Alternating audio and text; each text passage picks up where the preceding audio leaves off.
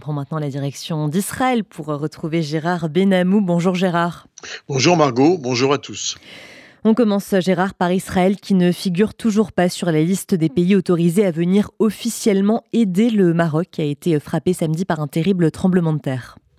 Oui, et bien que le drapeau marocain soit associé à des sites officiels en Israël, par solidarité avec les sinistrés de Marrakech et le royaume marocain, que la population israélienne, en particulier au premier rang les originaires du Maroc, manifestent leur empathie pour les amis marocains, le souverain marocain n'a pas inscrit Israël sur la liste des pays autorisés officiellement à venir porter secours aux sinistrés sur place. En Israël, on se garde de polémiquer sur ce sujet on respecte la réserve marocaine.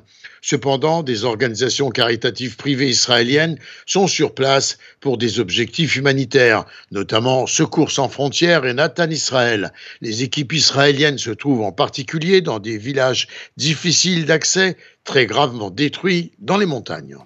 Autre sujet, Gérard, la Cour suprême réunit aujourd'hui à Jérusalem ses 15 membres pour statuer sur les recours déposés contre la loi qui a été votée et qui vise à annuler la clause de raisonnabilité. En effet, il s'agit d'un possible, possible invalidation d'un amendement à une loi dite fondamentale votée par la Knesset. Hier, une foule de dizaines de milliers d'Israéliens étaient rassemblés devant le bâtiment de la Cour suprême et scandaient ces mises en garde, appelant à sauver la démocratie considérée comme menacée par la volonté du gouvernement actuel de détruire toutes les formes de contre-pouvoir existantes. Israël, rappelons-le, ne dispose pas d'une constitution.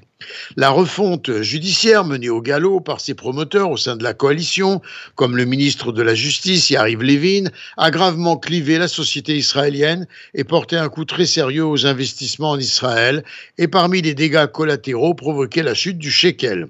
Aussi, il semble que des heures graves s'annonceraient au cas où la Haute Cour annulerait le vote de la Knesset.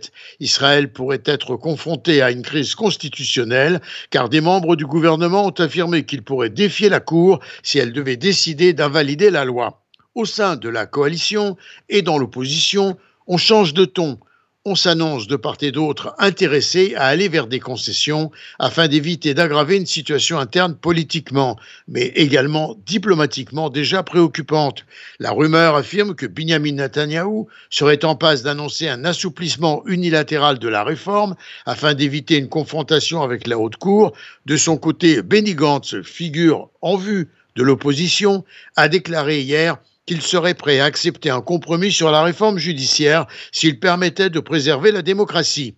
Les motivations de Netanyahu ne m'intéressent pas, a déclaré Gantz lors d'une conférence à l'université Reichmann d'Herzliya. S'il existe une solution sur la table qui préserve la démocratie, eh bien, je serai là. À ce stade, pourtant, pas de percée.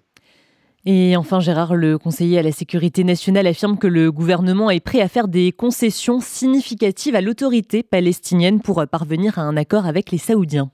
En effet, Tsari Negdi précise mener des contacts réguliers depuis huit mois déjà avec des responsables palestiniens et selon lui, Benjamin Netanyahu serait ouvert à des concessions significatives dans le cadre d'un accord de normalisation avec l'Arabie saoudite. Gérard Benamou en direct de Tel Aviv pour RCJ.